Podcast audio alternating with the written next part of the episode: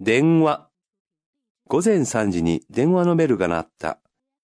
眠い目をこすりながら電話に出ると、いきなり、いつまでピアノの練習をしているの？うるさくて眠れないじゃない？と女性の怒鳴り声。朝の3時に、しかも、名前を言わないのは失礼だと思ったが、相手の名前を聞いて静かに電話を切った。翌日の午前3時ちょうど、今度は私が電話をかけた。もちろん、こちらの名前を言ってから話し始めた。私は、ピアノを持っていませんし、弾くこともできません。昨日のお電話、何かの間違いではありませんか？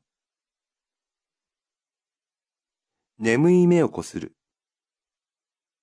ピアノ。怒鳴り声。電話を切る。